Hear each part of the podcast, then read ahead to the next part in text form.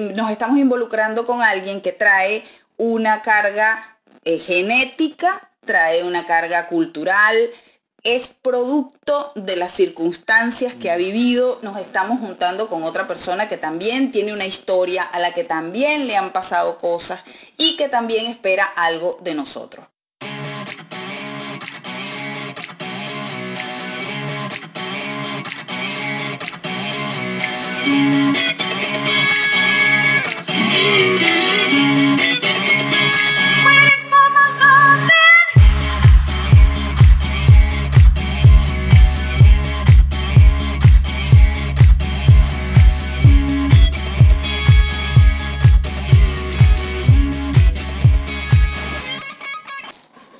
Bueno, ¿y, y qué pasó? Bueno, pero tú también puedes saludar, puedes darle bienvenida. Buen día. Bienvenidos a un nuevo episodio de... Fuera de lugar.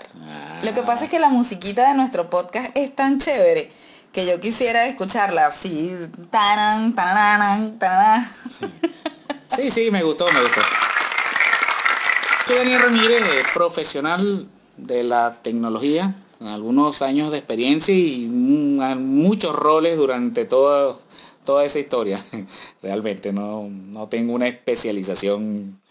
¿Y eh, Bueno. vos quién sos? Yo soy Edismar, soy community manager, me dedico a gestionar contenidos para redes sociales y a desarrollar estrategias digitales para emprendedores y pequeños negocios, para ayudarlos a ganar tiempo y a vender mejor utilizando el poder del mundo digital. Claro, porque la gente que, que la gente que nos escucha a nosotros, este, justamente, justamente espera eh, que le agreguemos algo de, de valor. Yo no sé por qué esperan eso, ¿no? Son bien optimistas, pero esperan que le agreguemos algo de valor a lo que ellos vienen haciendo. Por eso es que este tema que vamos a hablar hoy a mí, a mí me embola, a mí me fastidia. John puede Pero la gente no sabía, la gente no sabía cuál era el tema de hoy. Ah, ¿no O sea, sabía? tú te adelantaste. Ay, perdón, no. perdón. Hoy les vamos a hablar acerca de la fórmula mágica para una relación exitosa. Ah, no existe fórmula mágica para nada.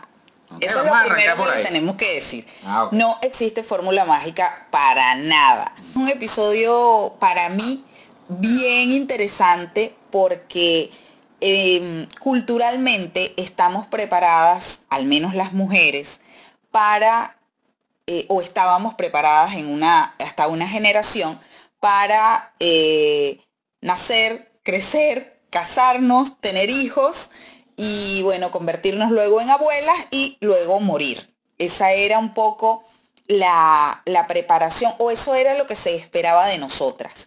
Con el Lo tiempo, que espera la sociedad, lo que esperaba la sociedad de lo que nosotras. esperaba la sociedad. Con el tiempo, esas cosas fueron cambiando, las mujeres fuimos conquistando cada vez más espacios y eh, esos roles a cumplir en nuestra vida cambiaron, pero siempre eh, vamos arrastrando como ese anhelo de encontrar el príncipe azul, ese hombre que nos complemente y Yo con no el creo que eso. podemos Perdón que interrumpa. Yo no creo que Pero ¿por qué la que mujer, interrumpir? porque ya va, Obviamente tú no eres mi eso, pareja ideal. Un momento, o sea, la- la- yo, ninguna mujer está hoy día está esperando ningún príncipe de nada. ¿ok? Pero, eh, Las mujeres hoy en día están bien centradas y bien, ojo, no, no, no es que las generaciones pasadas no hayan estado centradas. Lo que pasa es que, por, como, como bien lo acabas de explicar, este, eh, eh, la sociedad, las sociedades han ido cambiando, eh, la, la- la cultura, todo va evolucionando y este, a través de las contradicciones que se dan en la historia se este, evoluciona y se avanza. Entonces estamos hoy día en un punto en el que esa, esa perspectiva machista de esperar al príncipe no sé qué, ninguna, no sé, de- debe haber, si hay mujeres que todavía esperan un príncipe azul, debe ser una minoría, pero clara, ¿ok? Muy clara. muy clara. Entonces, eh, gran parte de lo que nosotras somos en la vida o gran parte de la manera en cómo nos involucramos en las relaciones con otras personas, llámese hombres, mujeres, la manera en, en que nosotras hayamos decidido vivir nuestra sexualidad y nuestra eh, a- emparejarnos con otros. Así es, con otro, con otras. Sí, con otros, con otras, con lo que sea, eh, eh, va definido de esa de esa carga generacional y de esa carga cultural. Entonces, este episodio se llama La fórmula mágica para tener la pareja perfecta o para construir la pareja perfecta o la relación perfecta. Y la verdad es que eso no existe. Este es un tema impopular porque acá nosotros pues les vamos a dejar nuestro punto de vista, no solo para las mujeres, porque yo puedo hablar de la parte femenina de una relación y lo que esperamos o lo que espero yo como mujer de una relación pero los hombres en una relación también tienen sus expectativas. Entonces, hay como mucha información dirigida a la mujer, a las cosas han cambiado. y, ojo que también hay, parejas que son de, dos hombres, ¿ok? Donde eh, las dos perspectivas son masculinas y hay parejas de mujeres que las dos perspectivas son femeninas. Son femeninas. Entonces, ese tema da para bastante. Ese tema da para bastante. Nosotros acá solo les queremos decir, en primer lugar, que no existe la pareja perfecta. No vamos a encontrar a nadie que nosotros podamos llenar un checklist de todas las cosas que nos gustaría que tuviera. Sí existe llegar a una relación con nuestras expectativas claras. Y mientras más realistas sean esas expectativas que nosotros tenemos, mucho mejor. Esto, como decía una gran amiga que tengo y que, con la que tengo mucho tiempo que no hablo, eh, uno tiene que ir a las relaciones preparada para lo peor, esperando lo mejor. Lo fundamental es entender que el otro es el otro. No es ni bueno ni malo, es el otro.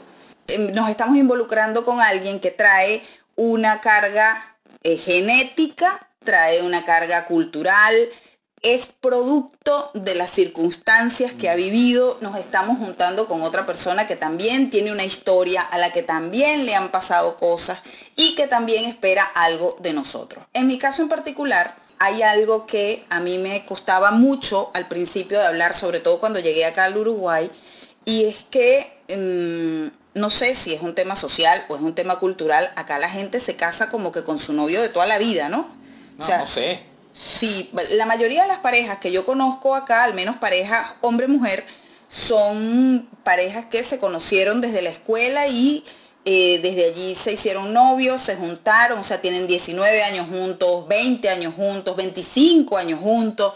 Entonces, eso para mí fue como que, wow, no. Sí puede ser, pero yo conozco unos cuantos casos que no, no, no, no tienen no sé cuántos años con los novios o novias y, y, están por casarse o están casados ya. Y, o sea, sí, puede ser. O sea, lo que dice, no sé, no, tengo todavía suficiente parámetro para refutarlo o apoyarlo. Sí, yo, yo tengo, eh, te puedo decir, hablando en números, que, que de 20 parejas que conozco, 15 eh, están con esa condición. Se conocieron desde muy jóvenes, se juntaron, se casaron y a algunos les va bien, a algunos no les va tan bien, pero eh, siguen juntos. Entonces, algo que a mí me costaba mucho hablar y que me sentía que no encajaba en este, en como en este, lo que se esperaba de mí, es que yo no eh, fui nunca eh, de tener una sola relación muy larga durante toda mi vida. Yo siempre creo que me enamoré por primera vez, tenía como 9, 10 años y fui y le dije a mi mamá que estaba enamorada con locura y bueno, mi pobre madre, pobre lo que le, todo lo que le tocó pasar conmigo, eh, bueno, ya desde ahí ustedes se podrán imaginar el personaje. Y eh, cuando llegué a esta relación con Daniel, cuando decidimos juntarnos, decidimos hacer, construir una pareja, mi manera de ver las parejas era muy distinta a la que él tenía. Yo creo que la frase que tengo que decir y no quiero decir es que eh, me espantaba comprometerme. Y ya eso de por sí era una entrada mala porque en las relaciones hay que involucrarse y hay que asumir responsabilidades y hay que tener muy claro que algunas de las cosas que hacías cuando no tenías pareja, pues ya no las puedes hacer. Entonces no se trata de que el otro llegó a coartar tu libertad, sino que ahora vives en otro contexto. Tu realidad es otra. Tienes una persona con la que decidiste voluntariamente compartir. Creo que aunque no tengamos yo hablo por mí, aunque no tengamos la relación perfecta, eh, tenemos una relación aceptable, medianamente aceptable. Pero eso no ocurrió. O sea, convivimos. Pues. Convivimos, exactamente. No, no estamos guerreando ni estamos creo que, sobreviviendo. creo que eso es uno de los principios, ¿no? O sea, si vamos a hablar de, de ciertos principios que se tienen que cumplir para que algo se... Ahora, primero, primero que decir nada, porque has hablado muchísimo y, y- y- y ya todos, todo se me ha ido olvidando. Todo lo que Pero anótalo, viejo. Este, y eh, para empezar, esto- este tema de que de la fórmula mágica no hemos ambos lados ya son clichés.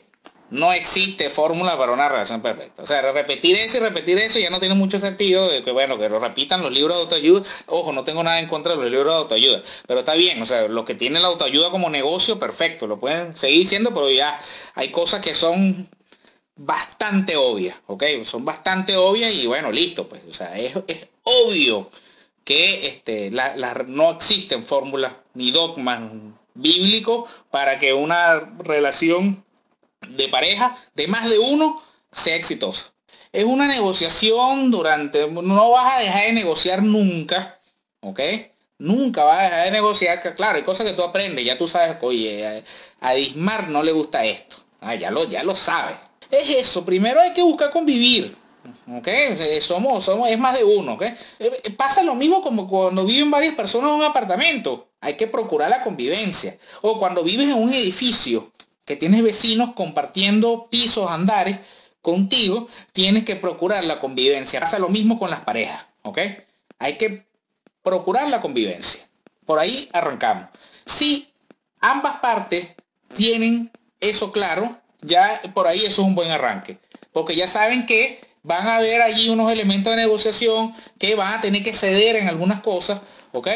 Y entonces, bueno, ya eso te trae una disposición diferente a, ojo, esto no significa quedarse sin libertades, no pensar en uno mismo, sí hay que pensar bastante en uno mismo durante, durante todo este tiempo, creo que eso es clave también el pensar en uno mismo, no, no desde la perspectiva egoísta. El tema es que uno puede ceder en muchas cosas y bueno, son cosas que de pronto a corto plazo no la vea, pero a mediano plazo te van haciendo falta y a, y a largo plazo te hacen mucha más falta. Si pudiéramos darle algunas recomendaciones con toda la responsabilidad que eso implica, y yo voy a ser brutalmente honesta acá, yo creo que las... Y tú a veces no eres brutalmente honesta. Sí, bueno, a veces soy honesta sin el brutalmente, pero ahora voy a ser brutalmente honesta o no honesta. ser Sí, honesta. Ah. yo entiendo que muchas veces los conflictos de pareja nos sobrepasan y necesitamos ayuda profesional. Para eso existen profesionales, psicólogos, terapeutas de pareja.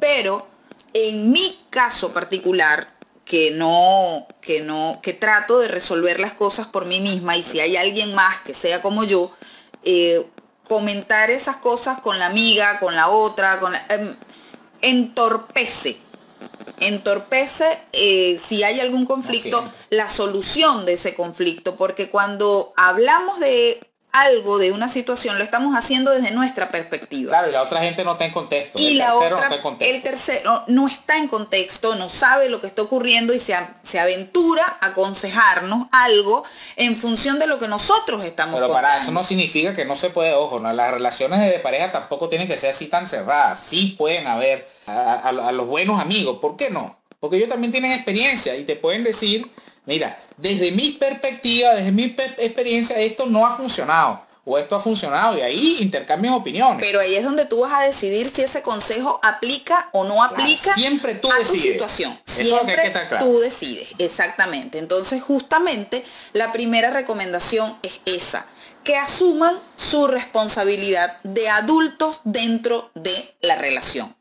Mamá nos puede dar un consejo, papá nos puede dar un consejo, el terapeuta nos puede dar un consejo, La mejor pero amiga, el la mejor amiga, el mejor amigo, quienes queramos nos puede dar un consejo, pero nosotros, o sea, la responsabilidad de hacer o no hacer dentro de la relación depende de los involucrados en esa relación. La segunda recomendación que yo les puedo dar desde, desde mí, desde Edismar, es que construyan la relación como una relación de equipo. Cuando cada quien está, como decimos en Venezuela, jalando para su lado, no es sostenible esa relación en el tiempo.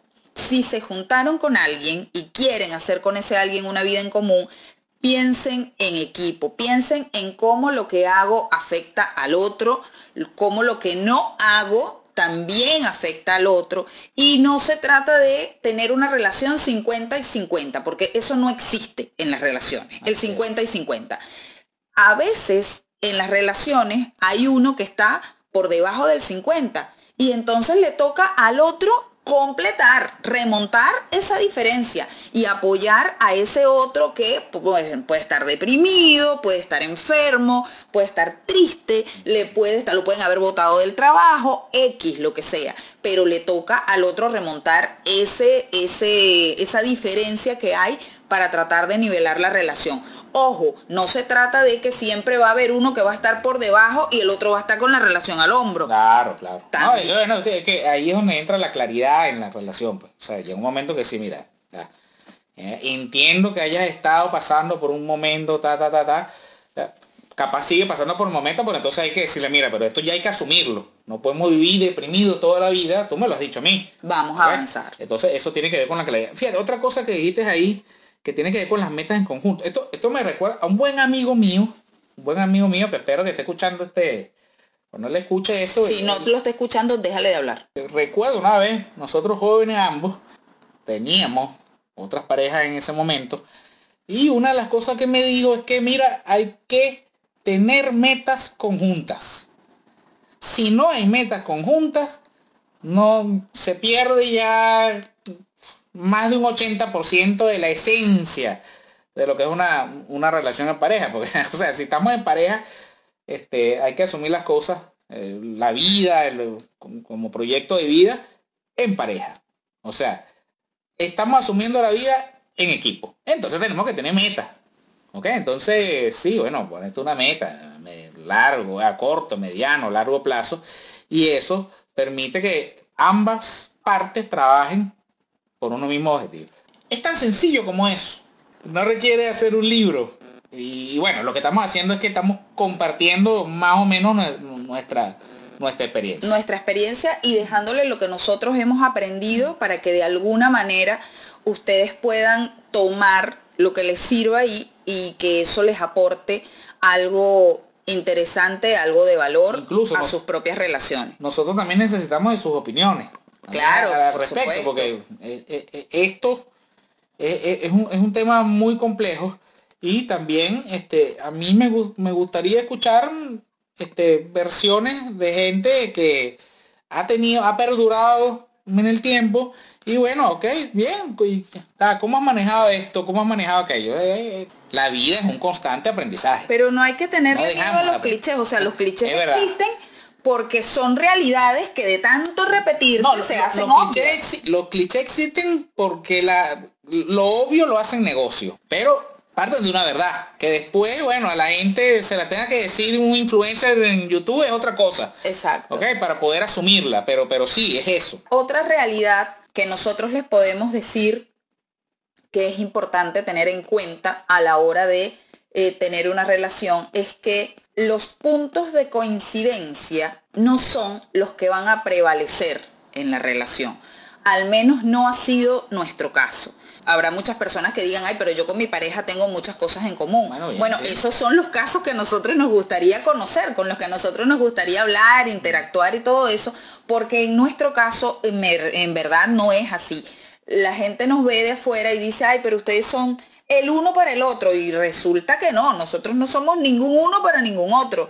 Daniel es muy diferente en su vida, en su manera de ver la vida de lo que yo soy. Yo, yo siempre estoy como, como arriba pensando cosas, como más... Eh, en Venezuela se dice vago, pero acá vago es otra cosa. Acá vago es que me gusta trabajar pero es algo así, pues estoy pensando, pensando, siempre estoy, y si hago esto, y si hago lo otro, y Daniel es más eh, aterrizado, más realista, más concreto, entonces, si yo tuviera que definir esta relación, yo la definiría como cuando alguien está eh, volando un papagayo, un volantín, que, lo, que le da cuerda, le da hilo, le da piola, y sube, sube, sube, y entonces siempre hay alguien que le ala y lo trae nuevamente a la tierra, porque las relaciones necesitan de eso, de que haya uno que suba y otro que trate un poco de bajar. Entonces, no son las coincidencias las que nos pueden definir que nosotros... Tenemos coincidencia en, unas cuantas cosas, ojo. Sí, bueno, tenemos coincidencia en unas cuantas cosas, pero no podemos basar una relación solo en las coincidencias. Así es, no podemos basar una relación solo en las coincidencias y hay coincidencias que se dan luego en el aprendizaje de pareja. Yo he aprendido cosas de Aymar, Aymar ha aprendido cosas de mí y entonces en algunas cosas hemos empezado a coincidir y antes no coincidíamos. O sea, es un poco de eso. otro tema que viene acá a colación es, lo que tiene que ver justamente con el emprendimiento. Cuando aquí podemos enlazar una cosa con otra, hablamos de metas conjuntas, emprendimiento. Ojo, no insistimos, no, no es una receta, pero un emprendimiento ayuda a que la pareja tenga metas en conjunto. Esto no tiene que ser artificial tampoco, ¿no? Dentro de los intereses profesionales de cada uno se juntan cosas de ahí puede salir un proyecto de emprendimiento y bueno, entonces el emprendimiento refuerza eso de tener metas conjuntas, ¿ok? Entonces, este, es un, es un, ejemplo, el emprendimiento, esto de establecerse metas conjuntas, ¿ok?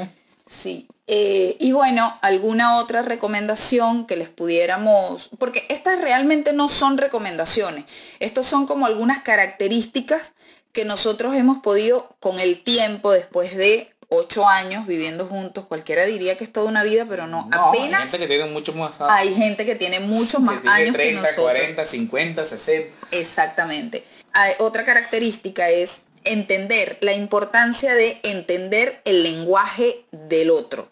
Yo leí un libro hace algunos años, ahora no recuerdo el autor, que hablaba, era algo como acerca del el lenguaje del amor. Y el título puede parecer, les puede dar caspa y todo lo demás, pero el contenido del libro trataba acerca de la importancia de entender el lenguaje de las otras personas. Entonces, allí pude descubrir que hay personas con determinadas características que pueden expresar sus sentimientos de una determinada manera. Por ejemplo, hay personas que manifiestan su amor haciendo regalos materiales comprando cosas y regalando cosas. Esa es su manera de manifestar amor. Hay personas que manifiestan amor a través de la, el tacto. Les gusta ser abrazados, les gusta abrazar al otro, les gusta... Y hay personas que les gusta manifestar su amor a través de las palabras, de hablar, escribir. Entonces, si nosotros sabemos cuál es el lenguaje del amor del otro, podemos hablarle de una manera que nos entienda. ¿Qué les quiero decir con Eso no quiere decir que no haya mejores maneras de manifestar el amor, ¿no? De, uno y de otro, independientemente de que cada Claro, pero es que no estamos hablando ni de mejores ni de peores. La mejor manera de manifestar amor es ayudándolo, poniéndose en el lugar del otro, etcétera, etcétera. sea que sea, sea pareja, sea un amigo, sea... Claro, pero porque es importante... una de las, de las mayores expresiones de amor. Pero porque es importante entender el lenguaje del amor del otro. Fíjense lo siguiente, para mí, o sea, yo me siento amada o yo siento que el otro me está manifestando su amor cuando hay una proximidad física. Yo soy kinestésica, a mí me gusta sentir, a mí me gusta que me abracen, que me besen, que me toquen, que me agarren el cabello. Eso para mí son manifestaciones de amor. Cuando no tengo eso, hay algo dentro de mí en la relación que tenga, no solamente de pareja, sino con otras personas, que se siente carente de eso. No, no me vinculo porque no hay, ese es mi lenguaje del amor. Ahora. Pero yo a veces te voy a abrazar y me dice que no. porque estoy brava. o porque está haciendo mucho calor en verano. También puede ser. en verano, tengo que verano ella, tiene que revisarse bastante, es complicado. Ese es mi lenguaje del amor. Habrá otras personas para las cuales el, su lenguaje es las palabras. Les gusta escuchar palabras eh, motivadoras o palabras de amor, les gusta que les digan te amo, simplemente, es tan sencillo como eso. Entonces, em, yo les voy a buscar, les prometo, no sé si lo tenga pronto para los para los comentarios de este episodio, pero eh, me comprometo con ustedes a compartirles ese estudio que creo que se consigue en internet acerca del lenguaje del amor de las personas. Y esto es importante para que nosotros podamos hablarle al otro en su propio idioma, esto tiene que ver mucho, esto todo el lenguaje del amor y todo aquello tiene que ver es justamente con aprender a decodificar al otro, lo que nos va a permitir, lo que nos va a permitir este, ser nosotros también más amorosos con el otro, más, eh, no sé, se me fueron las palabras, pero mejorar, dar más calidad en el amor que estamos dando, ¿no? Exactamente. un mejor amor, exactamente. Amar, amar al otro y manifestárselo en el lenguaje que él necesita escucharlo. Porque Claro, pero de pronto el otro, no sé, siempre, no sé, fue consentido de niño, entonces que... Listo, o sea, estas cosas no pueden tampoco traer esas malas interpretaciones, ¿no? El lenguaje del amor existe. yo, bueno, ajá. O sea, cada quien interpreta las señales como las quiere interpretar. Si nosotros queremos... bueno, como aprendió a interpretarlas. O como aprendió a interpretarlas. Entonces, si en la medida en que nosotros conozcamos al otro y sepamos lo que le pasa, lo que lo que le ocurre. Capaz a mí no me gusta trabajar, no me gusta hacer nada en la casa y yo creo que la manera de como manifiestan el amor los demás hacia mí es encargándose de todo. Sí, bueno, pero eso ya entra dentro de esas responsabilidades de la pareja. Exactamente, ahí es donde yo digo que tiene que haber un límite. Yo estoy hablando del lenguaje del amor. Bueno, pero es que eso es el lenguaje del amor también. No es ajeno a, a mí me acostumbró mi mamá y toda mi familia a no hacer nada, por ejemplo. Y así era que te manifestaban su amor. Sí, porque ay, el nene, el bebé, y entonces después crezco, soy grande y con mi pareja también pretendo lo mismo.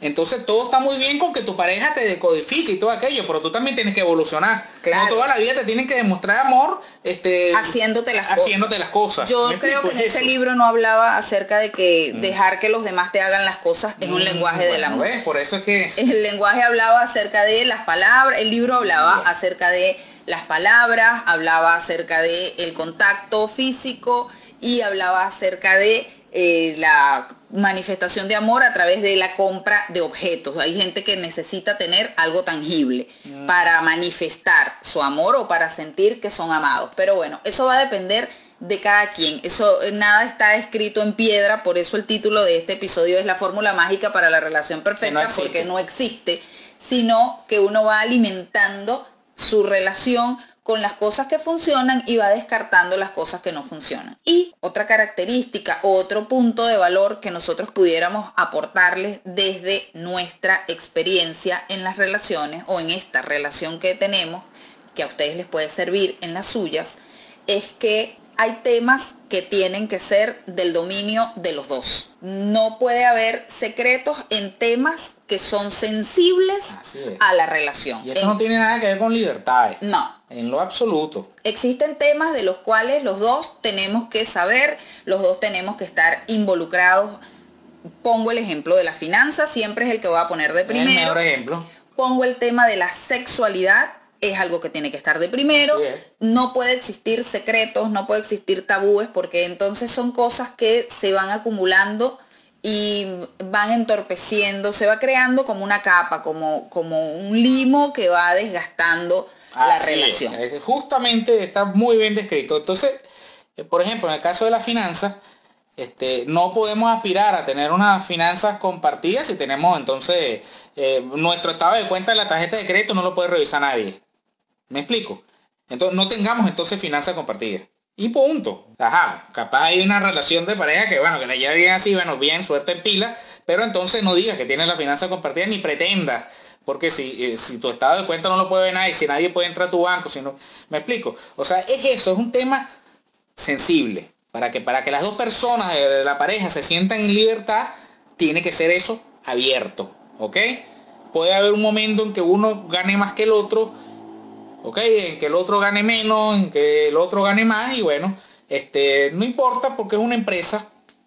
La relación de pareja es un proyecto y bueno, listo. O sea, en este momento tú estás ganando menos, estás ganando más. Eso tiene que ver con factores externos que no tienen por qué afectar ni o no podemos permitir que afecten, porque la realidad es que a muchas parejas los afecta pero no podemos permitir que los afecte, que los factores externos, que las disposiciones del mercado, que las disposiciones del mercado de trabajo, que la sociedad machista, entendiendo eso y teniendo conciencia sobre eso, afecte nuestra relación. Entonces sí, puede estar ganando uno más que otro en determinado momento. Este, puede tener uno mayores responsabilidades en la calle, fuera de la casa, en determinado momento o menor que el otro. Y bueno, en la medida que este, nos vamos distribuyendo la tarea y en el caso de las finanzas, en el caso de las finanzas, este, tienen que ser abiertas porque si decidimos consensuar en decisiones financieras en nuestro proyecto familiar, entonces ambos tenemos que tener acceso a los mismos números. Eso que tú lo quieres eh, dentro de tu individualidad, ese vestido, ese teléfono o esa computadora, esos zapatos este, de fútbol, no los podemos comprar porque existen unos números objetivos que están ahí. A lo que tú tienes acceso, no es que yo solamente tengo acceso a ellos, tú también tienes acceso, tú, tú estás viendo que sí, que las cuentas no nos dan, y entonces no, podemos comprar eso. Y no solamente tú tienes acceso, sino que tienes la obligación de involucrarte. Exactamente, ese es lo otro. Tienes la obligación de involucrarte, tiene, es tu responsabilidad en esa relación saber el vencimiento de tus tarjetas de crédito, saber cuándo cortan, saber cuánto es el pago mínimo, todas esas cosas. Nosotros hablamos desde, desde esta óptica porque es nuestra realidad. Ah, hay gente que no usa tarjetas de crédito, hay gente que no se endeuda, pero... independientemente de por dónde entre el dinero, de a quién le entre más dinero, cualquier decisión financiera que afecte a los dos, que no sea tomada en consenso, está en el límite de la irresponsabilidad independientemente de eso, tú no puedes tomar decisiones solamente sin consultar al otro porque lo estás afectando también. Así es. ¿Ok? Igual esto nosotros lo vamos a ampliar en uno de nuestros próximos episodios de podcast que se llama Finanzas en pareja, porque sí, porque nosotros apostamos a las finanzas compartidas, a las finanzas en pareja. Y ojo, no somos ningunos genios ni ningunos estudiosos de las finanzas. En, lo, absoluto. Hemos aprendido a hacer cosas en la medida que han ido surgiendo necesidades Así es. Y bueno, hemos, hemos dicho, bueno, mira, hay herramientas para llevar esto mejor y vamos a hacerlo por ese lado. Y es el mensaje que les queremos transmitir con ese episodio que ya viene es que no hace falta ser un genio de las finanzas, no hace falta estudiar economía, no hace falta leerse mil libros de finanzas. Que ojo, ojo que está bien si lo quieres el hacer. que lo quiera leer, que lo lea. Sí, obvio. El, eh, y por supuesto que lo que quiero si, eres si eres economista, por supuesto que vas a tener este, de pronto eh, eh, mejores herramientas para, para tomar ciertas decisiones. Pero lo que queremos decir es que, no es excusa. Es que no es excusa. Ah, no, es que yo no, yo como no soy economista y, o no me he leído tal libro y por eso no, no, no, eso no. O sea, hay cosas que, que vienen de la cotidianidad. Así es. Entonces eso nosotros lo vamos a ampliar en un siguiente episodio y eh, retomando este punto, es que hay eh, elementos de la relación en pareja que tienen que ser del dominio de los dos. Los dos tienen que estar claros de lo que piensa el otro, de lo que siente el otro y de cómo se siente el otro con respecto a ese elemento específico. Y ya para finalizar, para cerrar este episodio, eh, no nos queremos despedir, o yo en lo personal no me quiero despedir sin decirles que si bien no existe la relación de pareja perfecta y todas las parejas tenemos discusiones, tenemos crisis, tenemos, algunas nos parecen más insalvables que otras, hay algo que yo aplico en, mi propia relación y lo aplico no solo en mi relación de pareja, sino en mi relación con la vida. Y es que eh, esto que me está pasando es un momento puntual no tiene que ser para siempre. No va a ser, esto puede cambiar.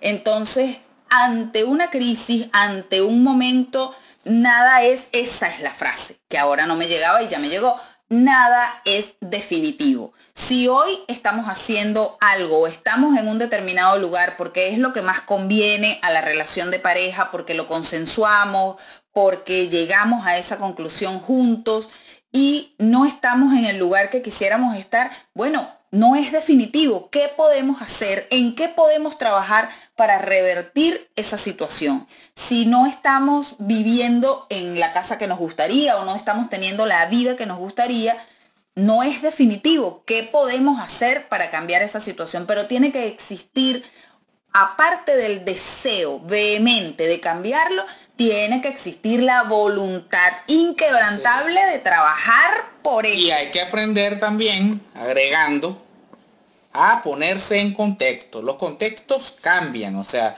las parejas pueden estar pasando por determinados momentos donde, donde se den situaciones idóneas, pero eso de pronto pueden cambiar porque hay algo externo, ¿ok? Hay ciertos factores que nosotros no manejamos. Puede ser culpa de nosotros que nos echen de un, de un laburo, de un trabajo pero también, también podría no serlo. ¿okay? En la mayoría de los casos no lo son. En la mayoría de los casos hay una crisis financiera en el país, en donde sea, en el rubro, que puede implicar que, lo que nos afecte a nosotros. Entonces, ese tipo de cosas hay que este, aprender a manejarlas. Los contextos cambian y hay que aprender a adaptarse o a sobrevivir en los, contextos. ¿okay? Los roles pueden cambiar, las responsabilidades pueden cambiar dependiendo del contexto. A veces lo que veníamos haciendo, a veces un contexto no va a meditar de mayor esfuerzo de parte nuestra. Entonces, eso hay que aprender a leer. Se aprende. O sea, no es que llegamos aprendidos a nada. Esas cosas se aprenden justamente con las experiencias. Y bueno, ya llegó la hora de despedir este episodio. Eh, creo que fue en el primer episodio que los dije que mm, eh, no se trataba de, que en las discusiones o en las confrontaciones uno ganara y otro perdiera, porque cuando uno gana y otro pierde, quien pierde es la relación, ¿no? Es. lo, que, es lo que ocurre. Eh, ¿Qué estamos haciendo para continuar con esta relación? ¿Qué estamos haciendo para alimentar esta relación?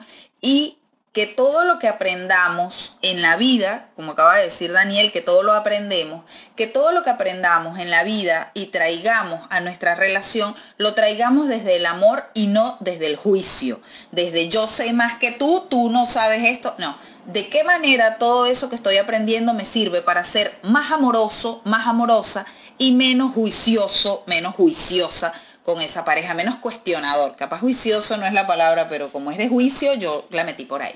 Entonces, bueno, nada, la pareja perfecta para nosotros no existe, existe la pareja que tenemos y la que trabajamos todos los días en construir con amor, con respeto. Eh, y, si, y, si, y si estamos emprendiendo en conjunto, es una pareja que está decidiendo consensuadamente iniciar un proyecto de negocio. Entonces, bueno, todo, todo este tipo de, experiencia que apliquemos a, nuestra vida cotidiana nos pueden servir también para manejarlo dentro de lo que es el emprendimiento. Así es. Creo que vale la pena grabar un episodio de cómo es vivir en pareja, en, bueno, vivir en pareja ya lo estamos grabando, creo que merece la pena grabar un episodio acerca de cómo emprender desde la pareja, ser una pareja emprendedora y qué cosas podemos hacer y no hacer para que eso no se convierta en una pesadilla. Así que esto ha sido todo en este episodio. Muchísimas gracias por llegar hasta acá. Esperamos que les sirva de algo todas estas, eh, todos estos comentarios, todas estas observaciones, todas estas, estos tips, estos hacks. Ya empezaron las motos. Y bueno, será hasta un próximo episodio que nos volvamos a escuchar. ¿Tú te quieres despedir? ¿Quieres decir algo? Chao, chao. Hasta la próxima, disculpen por haberlos torturado con... Si les gustó este episodio, si llegaron hasta acá, eh, déjenme en mi última publicación de Instagram su opinión acerca de qué creen ustedes que debe ser un ingrediente esencial para tener una buena relación de pareja o una relación de pareja saludable o qué les ha funcionado a ustedes en su relación de pareja que a nosotros nos encantará leer sus mensajes. Eh, les dejamos un beso y nos escuchamos la próxima.